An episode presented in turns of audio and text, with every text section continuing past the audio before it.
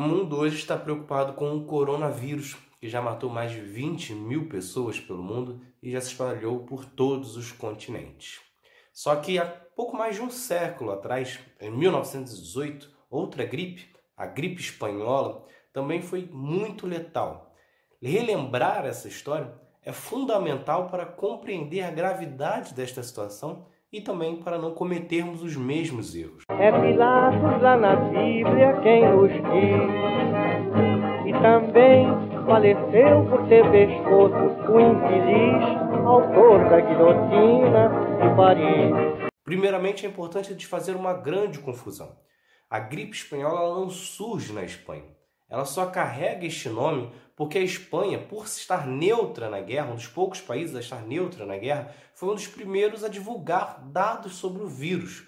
Porém, já sabia que existia casos tanto nos Estados Unidos quanto em outros países da Europa que não divulgavam sobre o vírus porque estavam envolvidos na guerra e não queria que isso afetasse o conflito. No total, foram mais de 50 milhões de mortos, tendo algumas publicações indicando um número muito maior. De qualquer forma, todas elas tratam como um número superior ao de mortes provocadas pela Primeira Guerra Mundial. Um caso que chamou a atenção naquela época foi em 28 de setembro de 1918 na Filadélfia, quando, contrariando recomendações de médicos e cientistas, as autoridades da região autorizaram uma manifestação de arrecadação de fundos para a Primeira Guerra Mundial.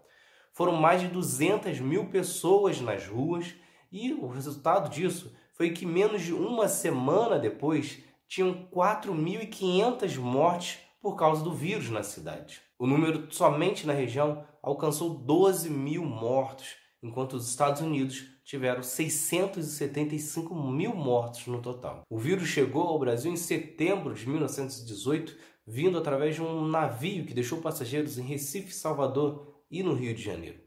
Em menos de um mês, já existiam casos em todo o Brasil, deixando todos os hospitais completamente lotados e até mesmo o presidente eleito Rodrigues Alves acabou infectado.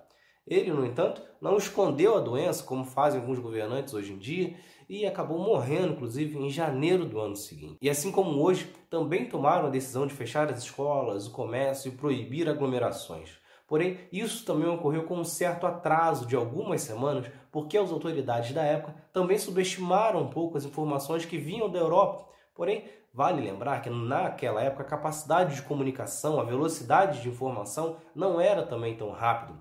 Isso sem contar também que as capacidades hospitalares e sanitárias também eram bem inferiores. Só que o preço deste atraso da decisão do isolamento foi a morte de mais de 10 mil pessoas somente na cidade do Rio de Janeiro.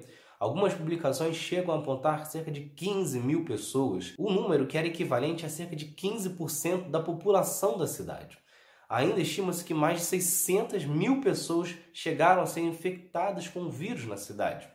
Em todo o Brasil, foram mais de 35 mil mortos. E para enfrentar a crise econômica, o presidente interino Delfim Moreira publicou um decreto em que todas as dívidas com vencimento durante a pandemia seria estendidos em mais 15 dias, aumentando assim a capacidade dos comerciantes se recuperarem e não fechassem as portas. Outra situação semelhante ao que estamos vivendo agora é que na época também surgiram diversos remédios tidos como milagrosos e queriam evitar que a pessoa ficasse com a gripe espanhola. Uma das receitas mais curiosas era de limão com alho e mel com uma dose de álcool, o que, segundo a Instituição Brasileira da Cachaça, deu origem à caipirinha. A gripe espanhola acabou desaparecendo ainda no final de 2018, com um número de casos bem abaixo em dezembro daquele mesmo ano. Não dá para ter uma dimensão exata do impacto econômico que a gripe espanhola deixou no mundo, pois naquela época também estava ocorrendo a Primeira Guerra Mundial e que, obviamente, também iria trazer consequências. Além disso, é evidente que estamos falando de um outro tipo de vírus e uma outra época com umas capacidades médicas e científicas consideravelmente melhores, porém é importante ter cuidado para não evitarmos cometermos os mesmos erros do passado. Então é isso. Vocês gostaram, se inscrevam, ativem as notificações e continuem acompanhando. Tem mais outro lado da história. Valeu!